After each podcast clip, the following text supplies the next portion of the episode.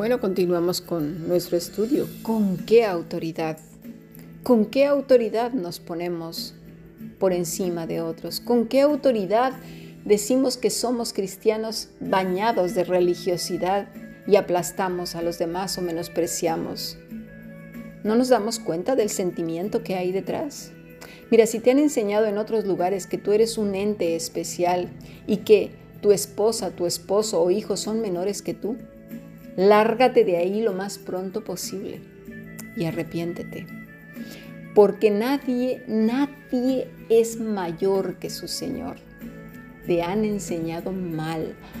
Han torcido las escrituras bajo un contexto religioso, feminista o machista, influenciado por culturas, cuestiones morales y éticas personales o de grupo. Lee toda la escritura, toda Mira cómo trató nuestro Maestro a unos y a otros. Mira, por ejemplo, Jesús entró a casa de María y Marta y estuvo con ellas. ¿Eh? Y estuvo solito, ¿eh? ¡Ay! Mira nada más el Jesús. ¿Cómo se atreve? Madre del amor hermoso. Ay, Jesús, en serio, ¿eh? De verdad, ¿eh? Qué mal ejemplo me estás poniendo. Me está haciendo mucho tropiezo, ¿eh? Y dirás, ¿Ahí dónde dice eso, Cami? Pues vamos a leerlo. Lucas 10, 38. Aconteció que yendo de camino, yendo, ¿eh? De camino, entró, no entraron, entró en una aldea y una mujer llamada Marta le recibió, no le les recibió, le recibió en su casa. Ostras.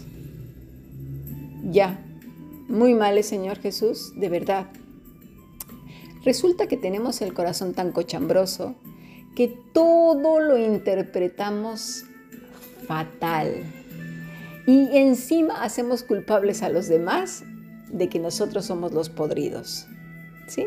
Esto se utiliza mucho, sobre todo en los lugares tropicales donde las mujeres tienen unas maneras de vestir a veces que, madre mía, ahí sí de verdad las mujeres necesitamos ser bastante cuidadosas con nuestra manera de vestir. Cuando eh, eh, Pablo se refiere a, Éfeso precisamente con Timoteo de que la mujer debe de vestir decentemente es porque las sacerdotisas de Éfeso eran muy ostentosas. Como ya lo dije antes, tenían un lugar de preeminencia en Éfeso. ¿Por qué? Porque ahí estaba el templo Artemisa, a Diana, ¿sí? y tenían un serio problema con, por, así decirlo, con el feminismo. Esas sí que eran Jezabeles, para que veas, porque les encantaba llevar y conducir todas las cosas hacia las creencias que tenían hacia Diana. ¿eh? Cuando nosotros tenemos un contexto hiperreligioso, vernos como maestros de otros, porque lo más probable es que los llevemos por el camino de la religiosidad. Necesitamos un tiempo de enseñanza sosegada y ser humildes, muy humildes. Otra cosa que también hizo el Señor, de verdad, ¿eh, Señor Jesús, tú te pasas, eh, es que, como se atrevió de verdad este maestro, es que si de verdad viniera del cielo, no hubiera hecho eso. Vaya con el Señor, fíjate lo que hizo, te lo voy a contar, ¿eh? Resulta que una mujer hizo las funciones de sumo sacerdote ungiendo al Cordero de Dios para el sacrificio. ¿Cómo ves? Y no me lo estoy inventando. Lo dijo él de su boca. ¿Y ahora cómo lo vamos a refutar? Madre mía, ¿eh? De verdad, Señor Jesús. Vamos a Mateo 26, versículo 6. Y estando Jesús en Betania, en casa de Simón el leproso, vino a él una mujer con un vaso de alabastro de perfume de gran precio y lo derramó sobre la cabeza de él estando sentado a la mesa. Al ver esto, los discípulos se enojaron diciendo, ¿para qué este desperdicio? Porque esto podría haberse vendido a gran precio y haberse dado a los pobres. Y entendiéndolo Jesús les dijo, ¿por qué molestáis a esta mujer? Pues ha hecho conmigo una buena obra porque siempre tendréis pobres con vosotros, pero a mí no siempre me tendréis porque, fíjate, al derramar este perfume sobre mi cuerpo lo ha hecho a fin de prepararme para la sepultura. De cierto, os digo que donde quiera que se predique este Evangelio, en todo el mundo también se contará lo que ésta ha hecho para memoria de ella. Estaba funcionando, fíjate, nada más que de sumo sacerdote y no precisamente de la familia sacerdotal. Y era una mujer, madre del amor hermoso, estaba ungiendo al Cordero de Dios. ¿Cómo lo ves? ¿Cómo lo vamos a arreglar ahí si es él mismo el que lo está diciendo? Porque él mismo nos está diciendo ya que al reconciliarnos con el Señor ya no hay diferencias, mis estimados, pero seguimos en la terquedad y vamos a buscar, y estoy seguro que cualquier religioso irá a buscar versículos que lo apoyen a Él, desmintiendo lo que el Señor ha hecho y dicho. Cuidado. Ahora bien, vamos a hacer un, un apunte aquí. María no era una mujer cualquiera. No, no, no, ¿eh? Ni era una religiosilla ahí. No, no, no, no, no, no, vestida como mojigata y, y andando con sus santurronerías. Era una verdadera discípula del Señor, al punto que él mismo está diciendo que donde quiera que se predique este evangelio en todo el mundo también se contará lo que ella había hecho para memoria de ella misma. El mismo Señor la está la está alabando y reconociendo su vida, se está agradando de ella. Porque mira, al final de cuentas, el Señor pone a quien quiere, levanta a quien quiere y confirma a quien quiere. Seamos cuidadosos al ponernos en el lugar de santos de Dios por querernos salir con, con la nuestra. Muy cuidadosos. ¿Sí? Otras situaciones en las que eh, eh, el, el hombre y la mujer religiosa se ven, por ejemplo, es aquella en la que el hombre, el varón ahora sí, no tiene derecho a opinar en casa porque la mujer hace lo que se le da la gana. El hombre no puede participar en la educación de sus hijos porque la mujer ni siquiera se lo permite. Y si él se le ocurre decir, oye, pues hagamos esto o aquello, o, o disciplina a su hijo, la mujer invalida el castigo o la disciplina. Otra, hombres y mujeres aquí por igual que, golpean brutalmente a sus hijos porque han interpretado mal las escrituras de otras ovejas torpes y utilizan una vara, cuando la vara y el callado se refieren a la escritura y al Espíritu Santo. ¿Eh? Corregirás al niño con vara se refiere a la misma vara del Salmo 23, ¿sí? a la dirección y la guía del Espíritu Santo con, con las escrituras.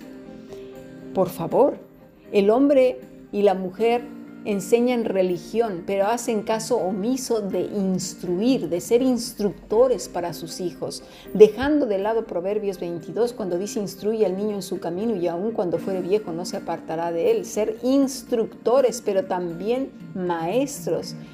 Vivir con el ejemplo, enseñándole eh, eh, cada día cómo se debe de vivir la vida en Cristo entonces se convierten en dictadores que mandan a hacer lo que ellos son incapaces. Le dicen al hijo de tener fe, esperanza, amor, perdón, y entre ellos no hay ni esperanza, ni amor, ni perdón, ni nada, son pleitos y pleitos. El hombre entonces muchas veces pone por encima de lo que Dios dice a su mujer, a sus hijos, a sus amigos e incluso a la iglesia a la que asiste o a religiosos o a lo que sea. Dios es por encima de todo. Es así que la religiosidad hace que el corazón de la persona poco a poco se vaya cauterizando, se vuelve amargo y comienza a criticar y juzgar bajo su propia lente lo que otros deberían de hacer. ¿Sí?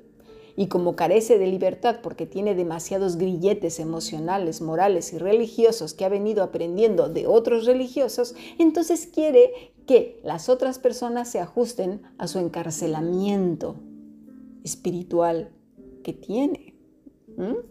Porque no se trata de saber mucho, se trata de un corazón que está sujeto a Cristo, que se parece a Él, que no conoce diferencias, que no envidia, porque como dice Santiago 3, 13 al 14. Pero ¿quién es sabio y entendido entre vosotros?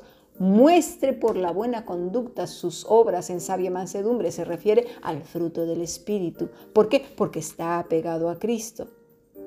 Pero si tenéis celos amargos y contención en vuestro corazón, Mira, no os jactéis ni mintáis contra la verdad. Porque al final la religiosidad se finca en la satisfacción personal de hacer lo que el rito requiere. Y cuando no se cumple el rito genera culpa y amargura y va en contra, va acecha contra los demás, ya lo verás.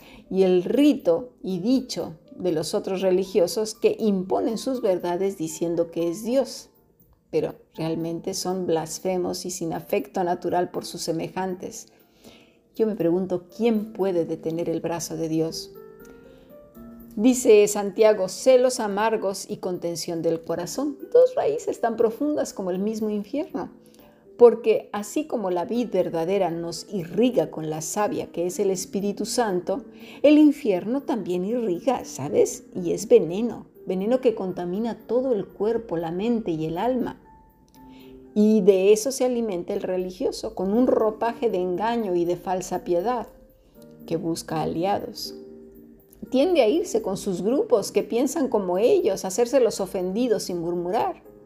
Por favor, tengamos cuidado te pido por favor que si estás en esta situación te detengas, porque irás cayendo en una pendiente tan resbaladiza que sin poder detenerte, en un abrir y cerrar de ojos estarás en el mismísimo infierno.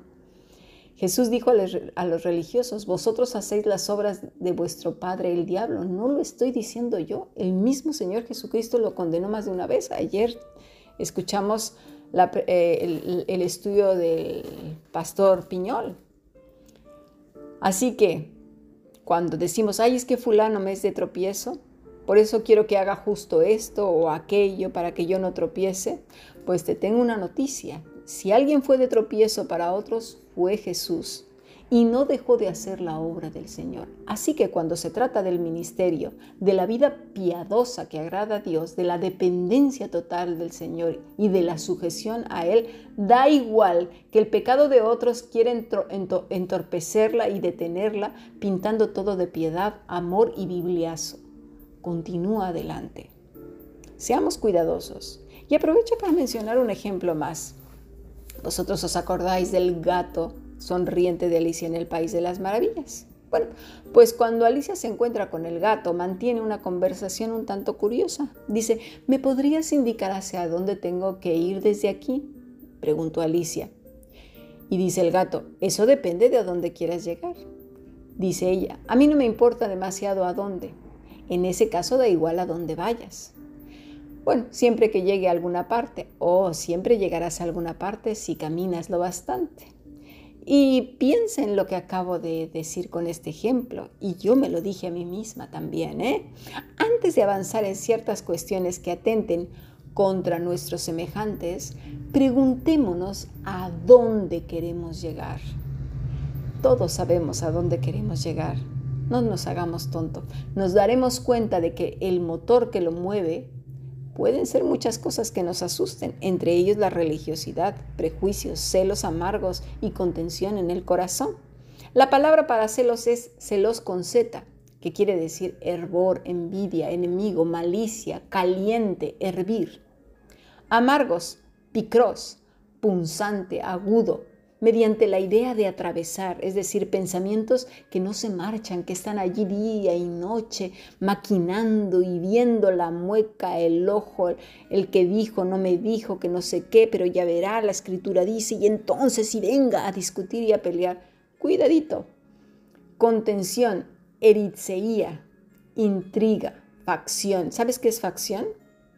Cuando dice contención es facción, pero facción, la palabra facción quiere decir bando de gente que se separa de un grupo por no estar de acuerdo con sus ideas y se opone a ellas de modo violento, ya pues sea violento, pasivo, agresivo, o, o de palabra, o de golpe, o de lo que sea, llámale como quieres. Contienda, división. Así que nuestro papel como profesores tanto para nosotros mismos como para otros, es andarnos con mucho cuidado porque el corazón es súper engañoso. Hay quienes pueden decir, es que yo ya he orado y no pasa nada. Pues recordemos que no es magia y que el Señor dice lo siguiente, Efesios 6:18, orando en todo tiempo con toda oración y súplica en el Espíritu y velando en ello con toda perseverancia y súplica por todos los santos. Así que en primer lugar, se nos manda a orar en todo tiempo. Segunda, súplica. Tercera y muy importante, en el Espíritu. Y aquí hay dos palabritas muy interesantes que apuntan a un estado de permanencia en Cristo. Las palabras son en, es decir, como en nuestro castellano, pero de otra manera se escribe, y la otra es eis. La primera habla de un estado permanente, sumergido, en dentro, y la otra es eis, que quiere decir hacia adentro. Una persona que entonces está continuamente dentro, es decir, apegada al maestro. No sé si se me entiende. Una persona que ora como rito y se levanta y vuelve a las andadas y encima dice que ya le dijo al Señor pero no le hace caso, ni está en el en ni en el eis, está en la carne, no ciñe su mente y su corazón. Dice además Pablo, velando, es decir, no durmiendo, como no dormir en nuestros laureles sin hacer ningún esfuerzo luchando contra la carne. Dice perseverando. Así pues, entonces, para terminar, ¿Cuál era la autoridad que tenían los fariseos? Bueno, la autoridad que tenían ellos era del infierno y el camino era largo y directo al lago de fuego, sin duda.